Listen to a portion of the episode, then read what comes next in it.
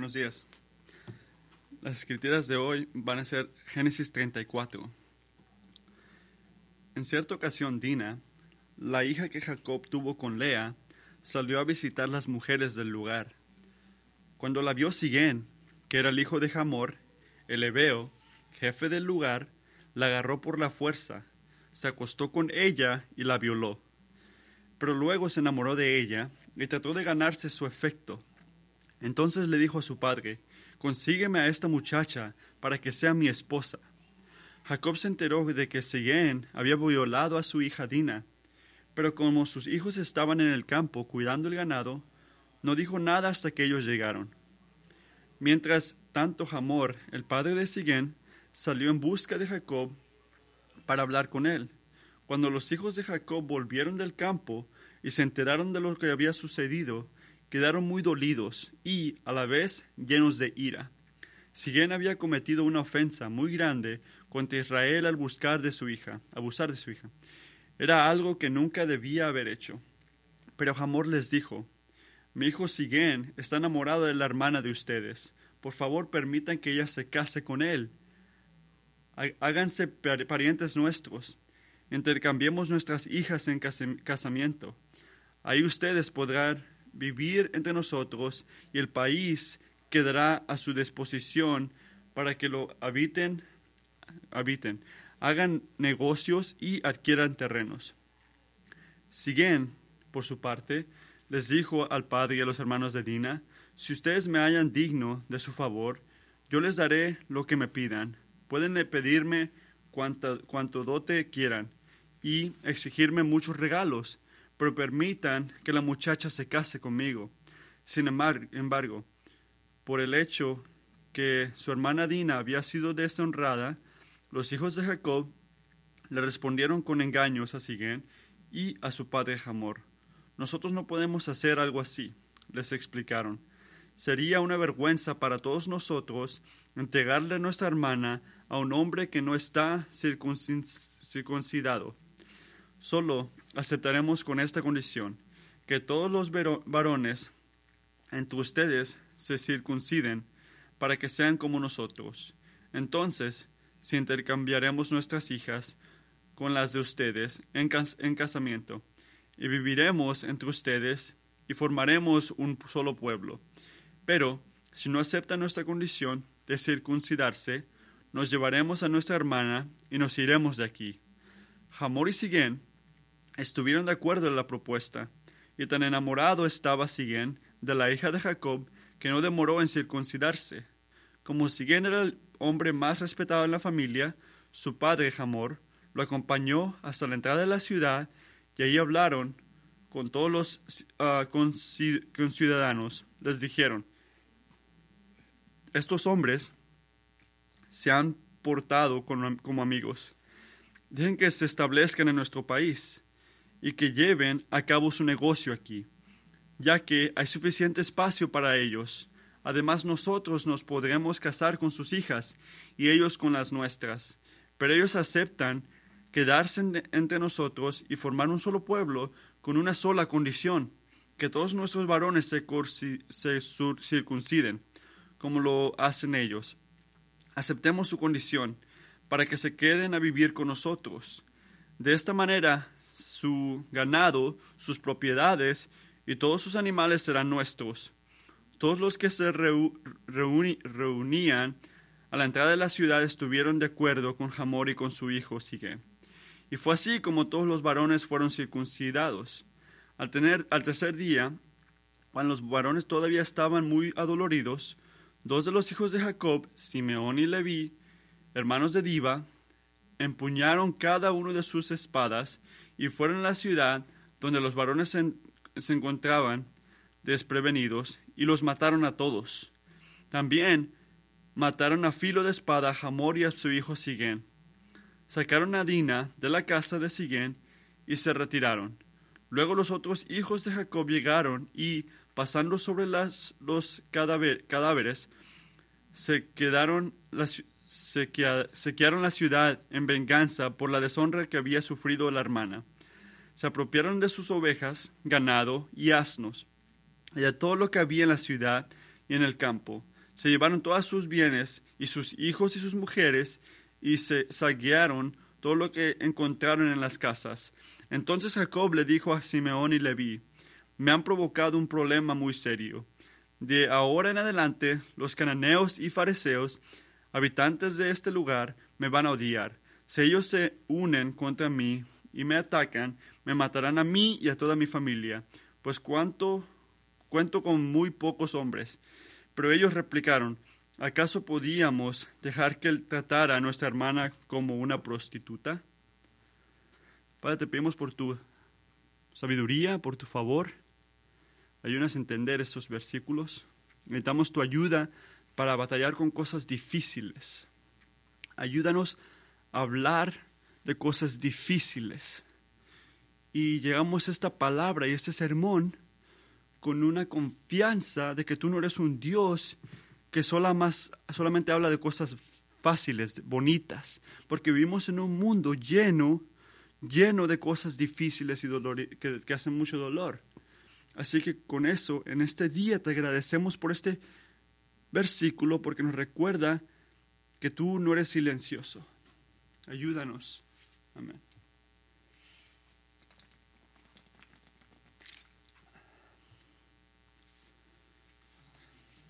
Amigos, mientras llegamos a esto, a este versículo que es muy difícil, quiero recordarles que es peligroso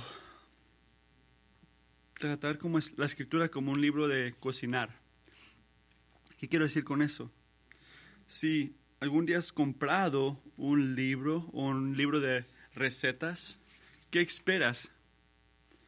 ¿Esperas darle vueltas a las páginas, ver las fotos, escoger las, las cosas que te gustaría cocinar e ignorar lo demás? No he conocido a una persona que cocina que se siente culpable porque nada más trabajaron con algunas de las recetas en el libro. Porque el punto del libro no se trata de hacer todo lo que está en él, se trata de agarrar lo que te gusta e ignorar lo que no te gusta. Así que lo digo otra vez, es muy peligroso tratar la escritura como un libro de recetas. Es muy peligroso porque en el momento que nos escondemos de leer, de pensar de cosas difíciles, dolorosas y gráficas en nuestras vidas, es el momento donde paramos de tratarlo como la palabra de Dios. Así que escuchen eso.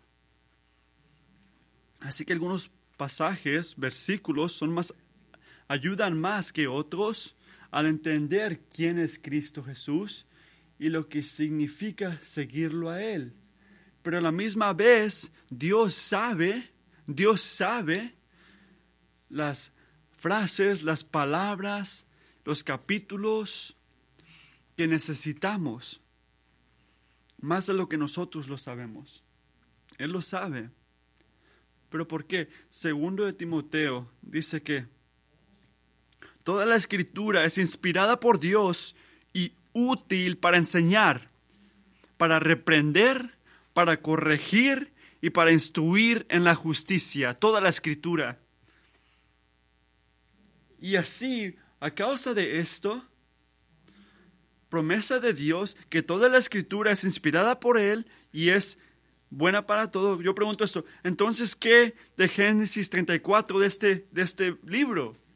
Y la respuesta a esa pregunta es simplemente esto. Génesis 34 nos ayuda a entender lo, el mal que está alrededor de nosotros, el mal adentro de nosotros, y como la sabiduría responde a las dos cosas. El mal alrededor de nosotros y el mal adentro de nosotros, y cómo la sabiduría responde a esto. Así que por eso quiero hablar quiero hablar de este sermón, de estas cosas, con temor, pero confiando en Dios. Este pasaje enseña lo maligno, pero no lo hace para, para jugar o, o para decirlo por decirlo. Lo hace para enseñar la verdad, para corregir, para enseñar, para reprender y enseñar en justicia a la gente de Dios que están en un mundo maligno. y que todavía batallan con el pecado, en una manera con un corazón maligno también. Así que últimamente este capítulo revela la profundidad de nuestra necesidad por un Salvador que nos da misericordia y justicia a la gente que está lastimada. Y hay versículos en la Escritura que enseñan nuestra necesidad por un Salvador. Hay pasajes que enseñan la provisión de Dios en Jesucristo y hay otros versículos que enseñan nuestras necesidades y la provisión de Dios, pero las primeras son fáciles que las segundas. Pero eso no es la primera. Y esto es bueno. Y es necesario, pero ¿por qué? Porque la fe vive en la intersección de nuestra necesidad y la provisión de Dios. Vive en esa esquina. Ahí vive la fe, ahí está parqueada y eso significa que si no entendemos la profundidad de nuestra necesidad, nunca vamos a poder entender o apreciar la altura de la provisión de Dios. Y por esa razón, este capítulo, este versículo es doloroso, bueno y es un regalo de Dios. Enseña lo tanto que necesitamos a un Salvador. Eso es bueno que pueda tener justicia y misericordia a la gente lastimada y a los dolidos. Así que, ¿por qué necesitamos un tipo de Salvador así? En primer lugar, el pueblo de Dios experimentará muchas cosas graves, dolorosas. la gente de Dios experimentará muchas cosas malignas, dolorosas. Así que para hablar un poquito más atrás, en Génesis 32 y 33, un soldado llamado Jacob experimentó la liberación de Dios de una manera radical en su vida. Su hermano Isaac, que él pensaba que lo iba a matar, escoge mejor a qué? A perdonarlo y amarlo. Y es una cosa grande a Jacob y a nosotros que la salvación no viene a la gente que se quiere fuerte, pero a los que saben que son débiles y agarran la misericordia de Dios. Eso es la parte de atrás de este capítulo. No tomen las cosas a tus propias manos, confía en el Señor. Eso es el punto de 33 de Génesis. Y Génesis 34 es esto. Cuando Jacob y su familia continuaron a aferrarse al Dios que salva, cuando el maligno ya no toma su distancia o se retira. ¿Qué hacen cuando el enemigo se les pega más? Se les acerca más y los lastima de una manera más profunda, que los ataca en el hígado, algo más profundo. ¿Qué vas a hacer en ese momento? Cuando la batalla es más dura, para aumentar la dificultad de esta cosa, Jacob no tenía, Jacob no tenía que parar en Shechem, que es un lugar.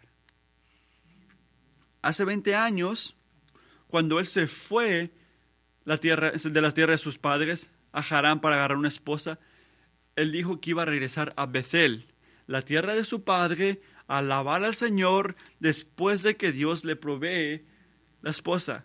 Y cuando estaba en Harán con su padre, Labán, Jacob, es tiempo de regresar a Bethel. Regresa a casa. Ve a Bethel. Y la ciudad de Shechem, si ves en Génesis 33, versículo 18, era estaba como en el camino a Bethel. Paró como temprano, ¿no? Tenía que parar ahí. Era una, un viaje de un día llegar a Bethel. Así que estaba cerca. Pero al lugar de obedecer al Señor, Jacob paró en Shekel, Génesis 33, 19, y compró por 100 pedazos de dinero una tierra de Hamor, el padre de Shechem. Así que en corto, el lugar donde, donde él hizo un altar y le hizo el Dios de Israel. Este es su momento, su victoria espiritual. Es el mismo lugar donde también está marcada con desobediencia. ¿Has experimentado eso? Todo mixteado junto.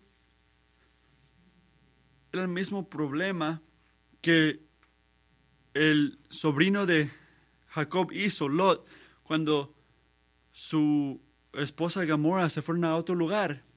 Y como esta ciudad, Shechem, era un lugar sin Dios, un lugar que estaba dominado por un jebita llamado Hamor y su hijo Shechem.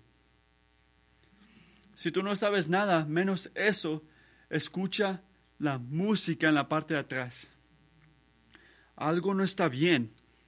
Estaba en el lugar equivocado y el problema sigue creciendo en 34.1 cuando la hija de Jacob, Dina, fue a ver, este, salió a, a visitar a las mujeres del lugar. Fue a la gente que Abraham le dijo a su sirviente que no vaya ahí, que no vaya ahí. Ya estaban advertidos de no juntarse con esta gente. Era la gente que hizo, se casó, que hizo su vida terrible para Isaías y Rebeca. Y la gente que Jacob le advirtió a Jacob que nunca se case con esas mujeres. Pero ¿por qué, qué está mal con estas las mujeres de esta tierra? No temen al Señor. Eran idólatras, no tenían temor hacia Dios. Y Abraham sabía que iba a distanciar a Jacob y a sus descendientes de seguir al Señor, porque ellas no eran creyentes, no temían a Dios. Así que enseña la desobediencia y luego enseña la desobediencia de Dina a hacer lo que quiso. Pero de cualquier manera no excusa lo, el, como lo, la cosa difícil que pasó después. Así que cuando la vio Siguen, que era hijo de Jacmor, la agarró por su fuerza, se acostó con ella y la violó. La gente en posición de poder usan su poder para violar, usan su poder para violar, no es algo nuevo, es una cosa maligna vieja. Y nuestra, al ver el abuso sexual, ha subido en los últimos años. Pero la violencia sexual no es fácil.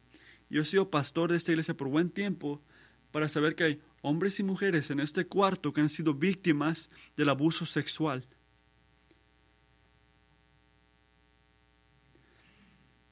Y más gente en este cuarto tiene una familia o un amigo que ha sido la víctima del abuso sexual.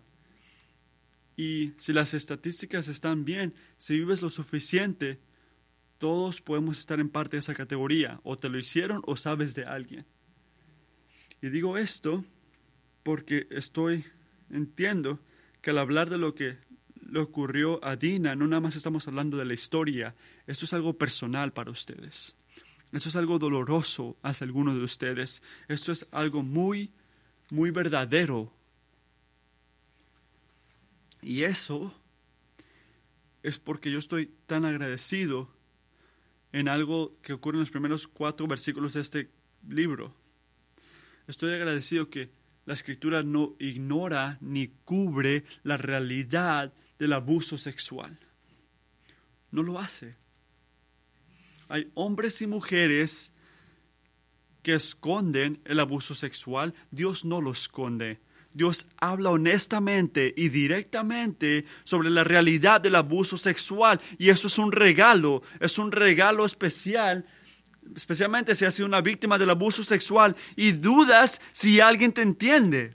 Si alguien te entiende y si alguien te va a creer o si ocurrió de repente hasta fue mi culpa, has pensado eso. Si has sentido esto, eso es algo bueno que Dios no se calla sobre el abuso sexual. Él habla sobre esto. Y no, la actitud de los hijos de Jacob en el versículo 7 refleja la actitud de Dios. Y así, en el versículo 7 dice, cuando los hijos de Jacob volvieron del campo y se encontraron, ah, estaban muy dolidos, llenos de ira, porque Shachem este, violó a la hija de Jacob, porque algo así no se debe de ser. No se debe de hacer cosas así. Está mal. lo que le hizo Shechem a Dina estuvo mal. Y lo que te pasó a ti, si eres una víctima del abuso sexual, no es menos maligno. Escucha lo que te está diciendo Dios. Lo que te pasó a ti estaba mal. Y entiende que lo malo aquí no, no, no, no es que no quiso ella. Porque vemos una cultura que habla de la moralidad que si quieren, según, que si quieren está bien. Si ellos quieren, si ellos quieren que yo lo haga, entonces está bien. Si está bien si hicimos el amor porque ella quiso. No, lo maligno aquí es que Shechem tomó algo bueno, el regalo de, del sexo que diseñó Dios para un hombre y una mujer que disfruten por el resto de su vida en el matrimonio. Y Shechem pervirtió eso para llenar su propio deseo sexual. Por eso es que está maligno. No es porque no quiso ella, sino porque no lo estaban haciendo dentro del matrimonio. Y eso tenemos que escucharlo porque el amor, hacer el amor, es algo hermoso. Lo diseñó Dios. Pero dentro del matrimonio, sacarlo del matrimonio lo hace algo maligno. Esto diseña la unidad, el amor, la pasión que tiene Cristo con la iglesia. Así que no nada más es algo físico, es una unión espiritual. Es una cosa hermosa, es algo de Dios. Pero en el punto que el sexo es algo tan bueno, es lo que lo hace el abuso sexual tan maligno. Como cualquier otro pecado. Es una violación de la ley de Dios. Pero no nada más. Es como cualquier otro pecado. Es único únicamente horrible, porque marca algo tan supremamente glorioso, el amor que Dios, que Cristo tiene para su esposa. Lo rompe, le pone cicatrices y alabado sea el Señor. Si miras el versículo número 3, que el amor de Cristo a nosotros no es como el amor que tiene Shechem a Dina. El amor de Shechem era egoísta y lleno de maligna y la violó en un minuto y el siguiente la amaba y hablaba bien de ella en la siguiente hora. Así que está hablando mal de la imagen de Dios y luego la habla, luego dice que la ama. ¿Ves lo maligno en eso? Así que amarle, hablarle bonito a Dina no quita el horror de que la violó, de la que la violó. Así que entiende esto, que Dios entiende como la relación entre una persona que abusa y su víctima, especialmente doméstico, puede sentirse como si estuvieras viendo espejos. Es algo como, es, es tan confuso, donde te violan y te faltan el respeto y después hablan de que te aman. Y a veces la presencia de algo bueno que hace algo tan malo, lo hace más doloroso. Alguien que te, que te hace bien y después te viola, es doloroso. ¿Ves lo, ves lo loco del pecado. Pero en ese pecado el Señor lo sabe.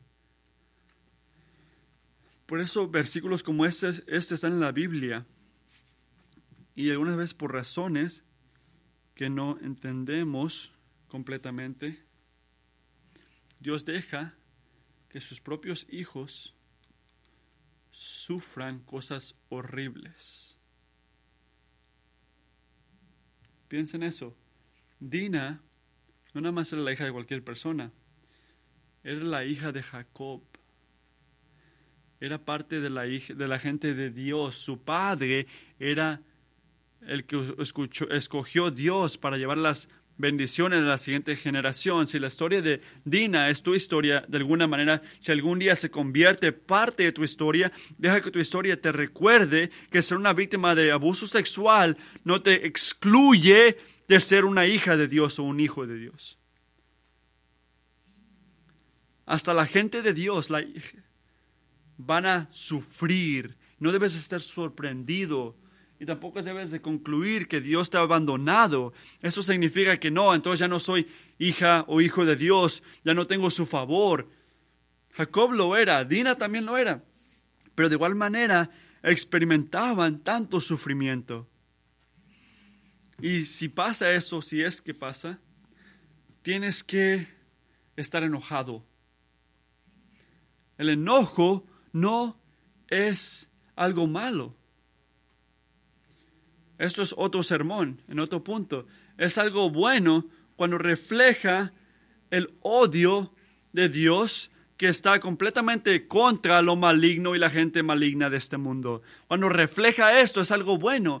Salmo 7:11, Dios es, Dios es un juez justo, un Dios que en todo tiempo manifiesta su enojo. Él es neutral, Él es neutral contra la gente que hace lo malo, así que es un Dios que en todo tiempo manifiesta su enojo. Al ser violada, Dina no le escapó a Dios, así que él, él lo grabó en la Biblia para cuando pase algo así a nosotros, puedas entender que cuando nadie le importa o nadie te cree, Dios te cree y Dios lo sabe. Dios te entiende. Y Dios no es silencioso. Y Dios no está ignorándolo. Pero ¿por qué necesitamos un Salvador? Que puede darnos justicia a los lastimados. Porque la gente de Dios va a sufrir. Respuesta número dos. ¿Por qué necesitamos un Salvador? Porque la venganza humana no resuelve el problema, revela el problema.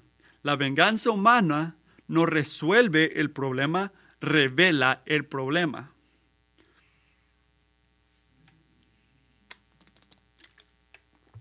Nota que Hamor ni Shacón se pidieron perdón.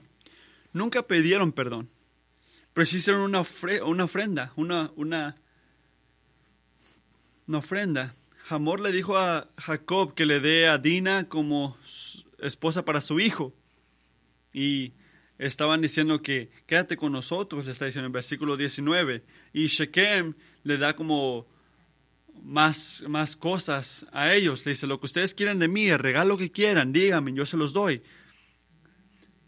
Y nota que los hijos de Jacob responden a Hamor y Shechem, les dicen, enseña como, que Jacob estaba tomando una manera muy pasiva en todo esto. Él estaba dejando su responsabilidad como el líder espiritual de la familia. No es la primera vez que vemos que Jacob hace esto. Y la respuesta de sus hijos, si miras el versículo 14, tiene la apariencia de fidelidad. Dice, nosotros no podemos hacer algo así, le respondieron. Sería una vergüenza para todos nosotros entregarle nuestra hermana a un hombre que no es circuncisado. Solo aceptaremos con esta condición que todos los, los varones entre ustedes se circunciden. Y la circuncisión era la señal de una, era una marca física de la fidelidad a Dios y sus propósitos. Pero discernía a los hijos de Abraham como los hijos de Dios. Así que en la superficie enseña que los hijos de Jacob decían como, si quieres casarte con Dina, tienes que alabar al Señor. Así entendí, quiere dar a entender. Pero en realidad el punto aquí no tiene nada que ver con tener fidelidad a Dios o buscar de Dios. Nada que ver con Dios tiene esto. No tienen esto, no tienen explicación, no tienen conexión a tener fidelidad con Dios o buscar de Dios. No están insistiendo eso. Que esos hombres siguen al Señor, presentan la circuncisión como un propósito de ser una persona, como nada más de una cosa, una apariencia física externa. Y eso no es verdadero, es algo más interno, porque malinterpretaron, mal, enseñaron mal los propósitos de Dios.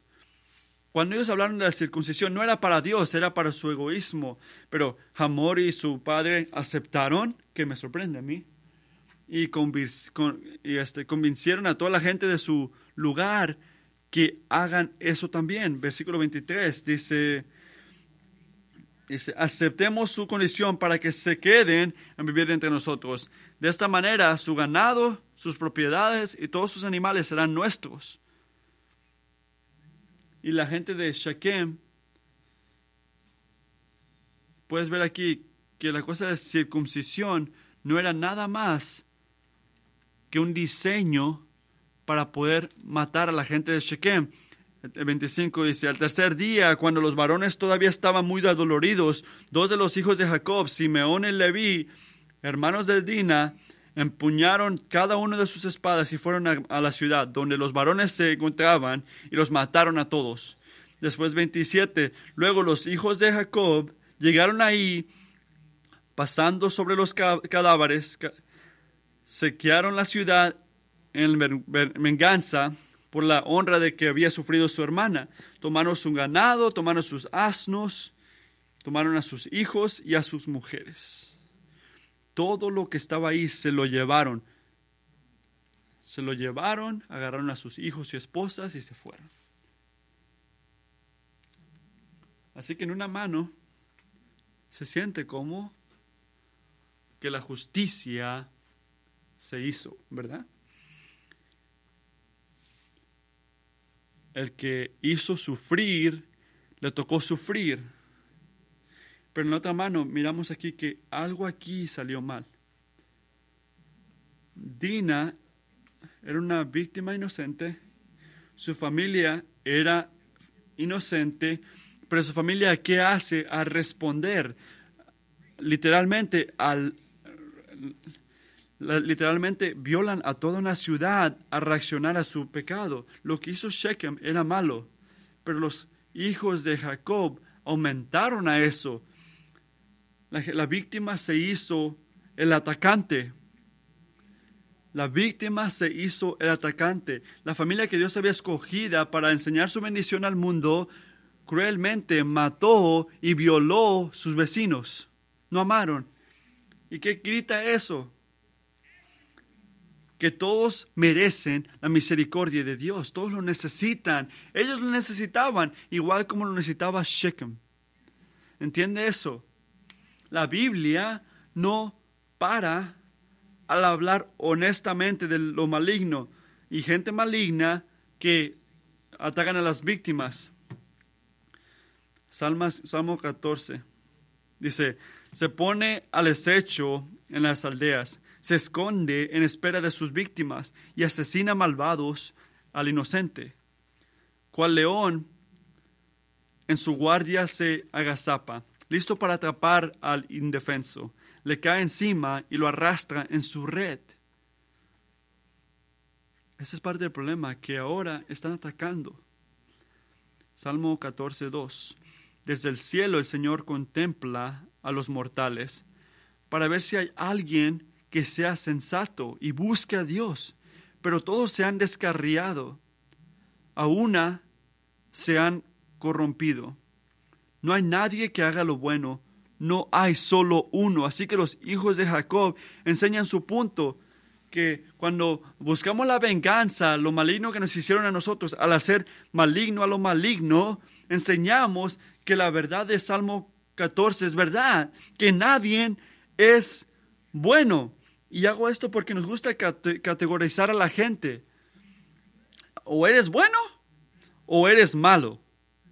O eres un héroe o eres un maligno. Eres una víctima o eres un atacante. Eres malo o bueno, punto. Y los tenemos en categorías, en las noticias, en el internet. En realidad nos están diciendo que o eres bueno o eres malo, punto. Escoge en qué lado estás.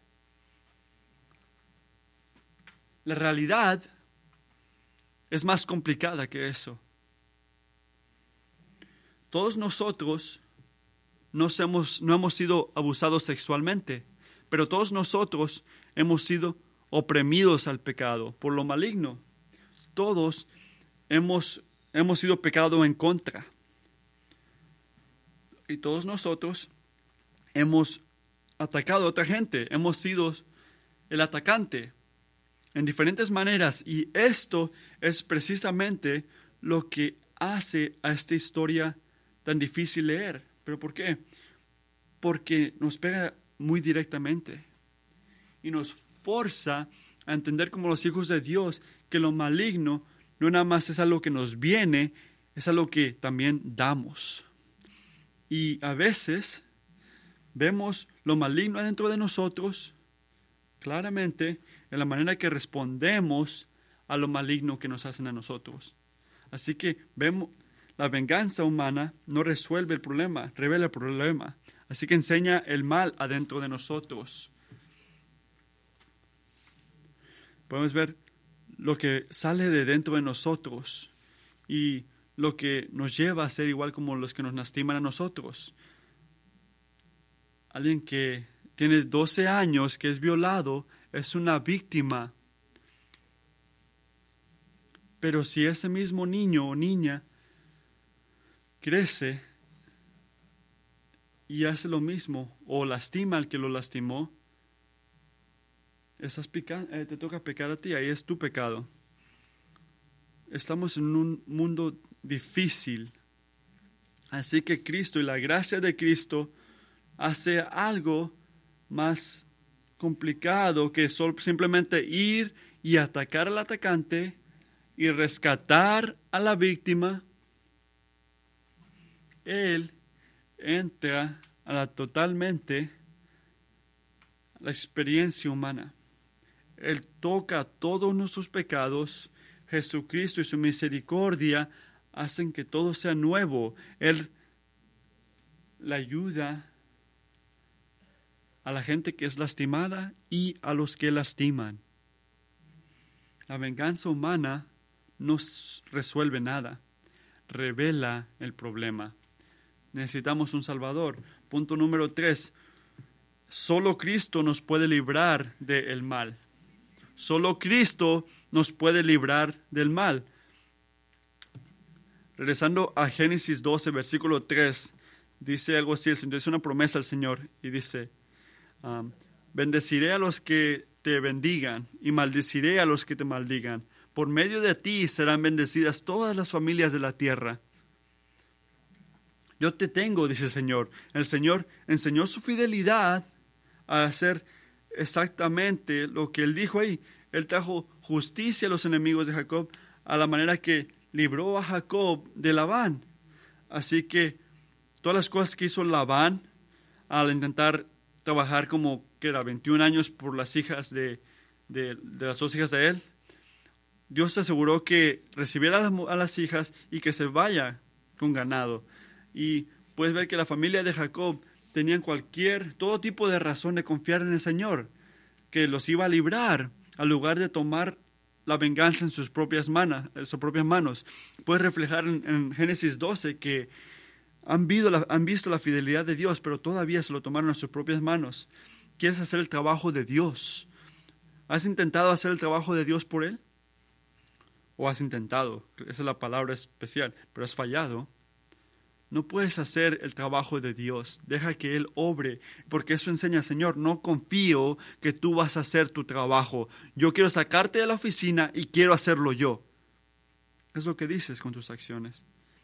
Eso es parte de lo que hizo la venganza contra los evitas tan maligna. No nada más era que lo que hicieron, la gente que mataron y todo.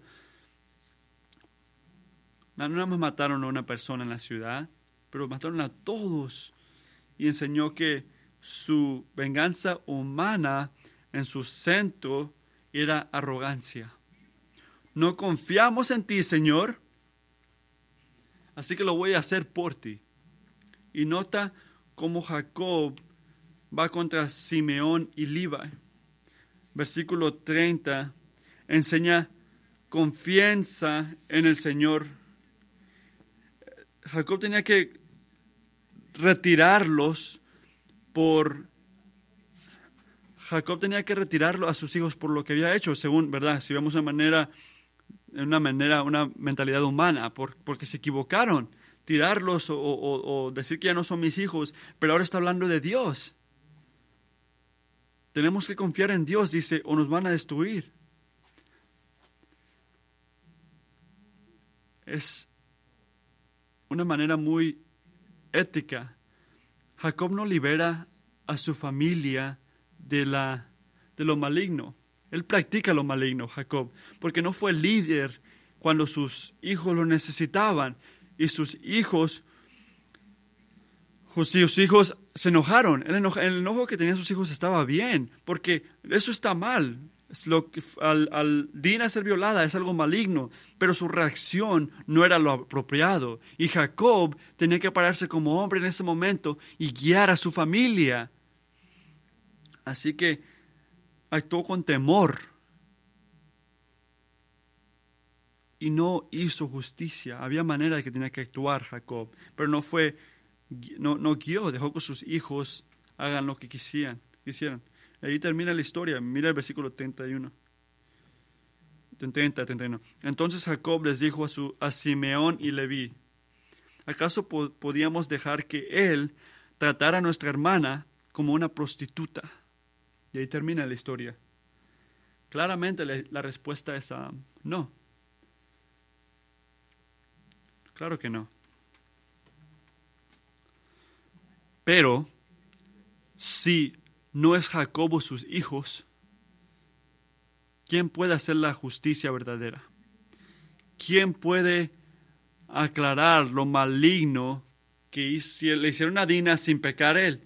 ¿Quién puede practicar la justicia que es buena y completamente gloriosa? Y la respuesta al final de Génesis 34, ¿tiene que tratar a nuestra hermana como una prostituta? ¿Qué tal sobre esta cosa irresuelta que acaba de ocurrir? ¿Notas que no hablaron sobre lo que ellos hicieron? Y solo esa respuesta puede responderla en la vida y muerte de Jesucristo. Pero ¿cómo? ¿Por qué murió Cristo? Él murió porque el Señor lo destruyó, lo quebró. Dios mató a Cristo. ¿Pero por qué? Lo mató porque Cristo tomó la culpa del maligno de este mundo. Todas las cosas malas, matar, la violación, la idolatría, el racismo, lo maligno, el odio. Cristo no murió por mm, para ser ejemplo para la gente que todos vamos a morir. No, Él murió en lugar de los pecadores. Y cuando Él murió, la ira de Dios hacia la maligna de este mundo, que era el pasado, presente y futuro, todo eso le cayó a los hombros de Cristo en su acción de morir por nosotros. Esto fue la justicia. Y en tres días después, el mismo Jesús se levantó de la tumba. Enseña que le ganó al pecado y está a la mano derecha del Padre. Esperando el día cuando todos sus enemigos van a ser qué? Van a ser donde Él va a caminar. Él no está bajo, Él, no está amarrado al pecado o, o no ha perdido al maligno. No, Él está dominando. Se levantó de la tumba y en segundo de Pedro, dice que ese va a ser un día muy terrificante para la gente maligna. Van a sufrir tanto ese día.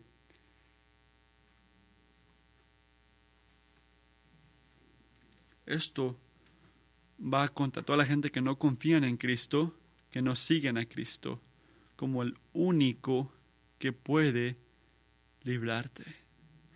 Si estás en esa categoría, debes de tener temor. Si estás contra Cristo o no crees en Cristo, deberías de tener temor, porque ese, ese día vas a sentir el peso de la justicia contra cada pecado, cada abuso, cada opresión que tú has cometido. Te va a caer a ti ese peso, no en Cristo, en ti. Así que, pastor, ¿Por qué eso es buenas noticias? Porque es buenas noticias en Génesis 34 que en medio de todo lo maligno es bueno porque nos enseña que el juicio de Dios, que lo maligno nunca va a ganar. El malo nunca gana, la justicia de Dios siempre va a ganar. Así que o Dios oprime a la gente que ataca a la gente o él mismo recibe el pecado. Así que de cualquier manera todo lo maligno va a ser aceptado. Va a haber justicia, no hay nada maligno que no va a recibir justicia, no, no es que no lo ve Dios, no, va a haber justicia. Romanos 12, 19, no temen. Romanos 12, 19, no tomen venganza, hermanos míos, sino dejen el castigo en las manos de Dios. Él lo tiene, porque está escrito, mía es la venganza, yo pagaré, dice el Señor. No tomen venganza, hermanos míos, sino dejen el castigo en las manos de Dios. La justicia siempre va a ocurrir porque tenemos un Dios justo. Así que hay que amarrar todo esto. ¿Qué hacemos cuando somos lastimados? Cuando eres la víctima del abuso sexual, solo hay una cosa que te va a librar de la venganza y una cosa que te va que te va a parar de ser el atacante. Tienes que buscar la misericordia de Dios. Busca la misericordia y entiende que Él va a tomar justicia. Salmos 10, 17. Así lo haces. Tú, Señor, escuchas la petición de los indefensos. Les infundes aliento y atiendes a su clamor. Tú defiendes al huérfano y al oprimido para que el hombre hecho de tierra no siga ya sembrando el terror. Así que el Señor se va a encargar de la gente que es injusta. Así que la traducción, el Señor se va a encargar, ¿ok? Ora esto cuando estés lastimado. Salmo 10, 17 y 18. Cuando has... Pero ¿qué pasa si tú fuiste el, que cometiste el pecado ese, que tú abusaste? ¿Qué haces? Vas a la misericordia y justicia de Dios. Lo mismo, primero de Juan 1 nuevo, si confesamos nuestros pecados, Dios es fiel y justo, nos los perdonará y nos limpiará de toda maldad. Así que si buscas de Dios, Él te va a librar de ese pecado. Ya recibió ese dolor, esa justicia Cristo Jesús en esa cruz, Él murió por ese pecado. Hay que decir que tú fuiste el que violó o que tú cometiste otro pecado. Si confesamos nuestros pecados, Dios, que es fiel y justo, nos los perdonará y nos limpiará de toda maldad. No hagas lo que hizo Shechem, que fue y, y buscó una manera de borrar lo que hizo. No, no hagas eso. Solo Cristo puede limpiarte. No intentes hacer cosas para limpiarte a ti mismo. No va a ser suficiente. Tú violaste. Tú pecaste. Y si tú también estás lastimado, corre a, Jesús. No, hagas lo que hicieron los hijos de Jacob, que tomaron justicia en sus propias manos, porque ahora es su pecado. Solo Cristo puede limpiarte. Solo Cristo puede librarte para poder perdonar y amar al enemigo. Solo Jesús puede darte esas fuerzas.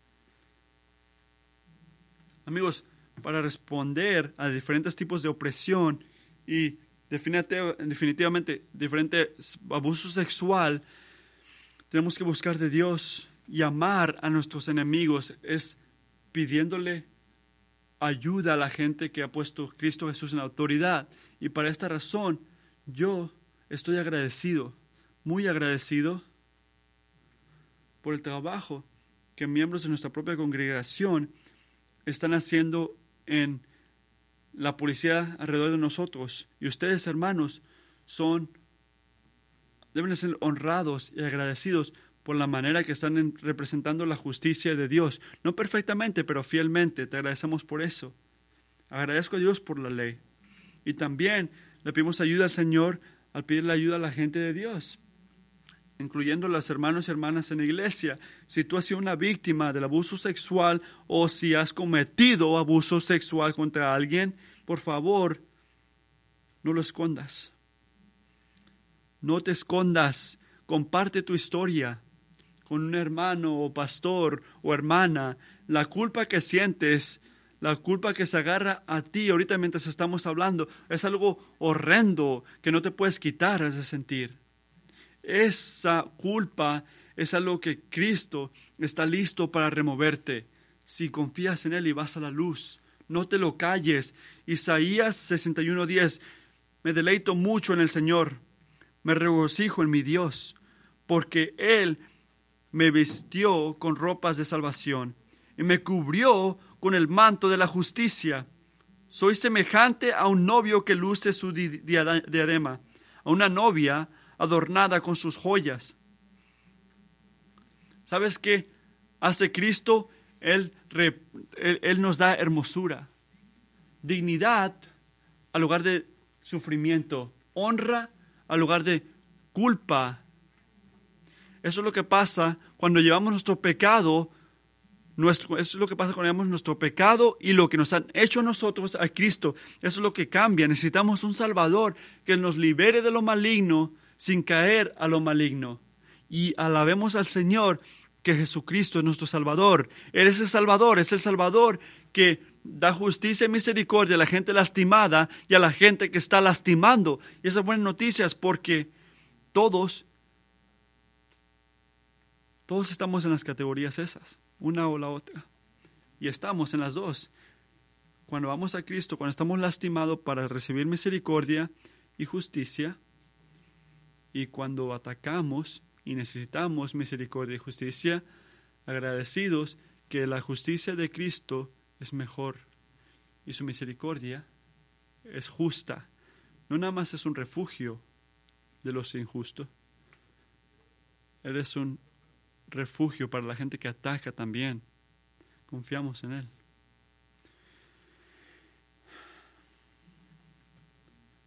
Jesucristo, tú eres glorioso, un liberador, Eres nuestra roca. Te agradecemos esta mañana que si estamos sufriendo con el abuso sexual, lastimados, heridos, que podemos ir a ti. Tu misericordia, tú eres justo. Padre, te agradecemos que donde estamos sufriendo, por ser el atacante, que hicimos el abuso sexual, que oprimimos a alguien. Jesucristo, gracias que nosotros también podemos ir a ti y recibir misericordia. Jesucristo, oro que protejas nuestra unidad como una iglesia, que no sea una familia que se divide a la gente oprimida y la gente oprimiendo, pero que tú preserves y protejas una unidad en esta iglesia que venga de tu poder, que venga de tu justicia en Cristo Jesús. Ayúdanos a hacer esto ahorita. Donde sea que esta palabra nos haya tocado, donde sea que hemos vivido de nuestra necesidad y tu provisión. Danos fe en ti, Padre. Danos humildad. Danos, déjanos sanar. Haz esto mientras buscamos de ti.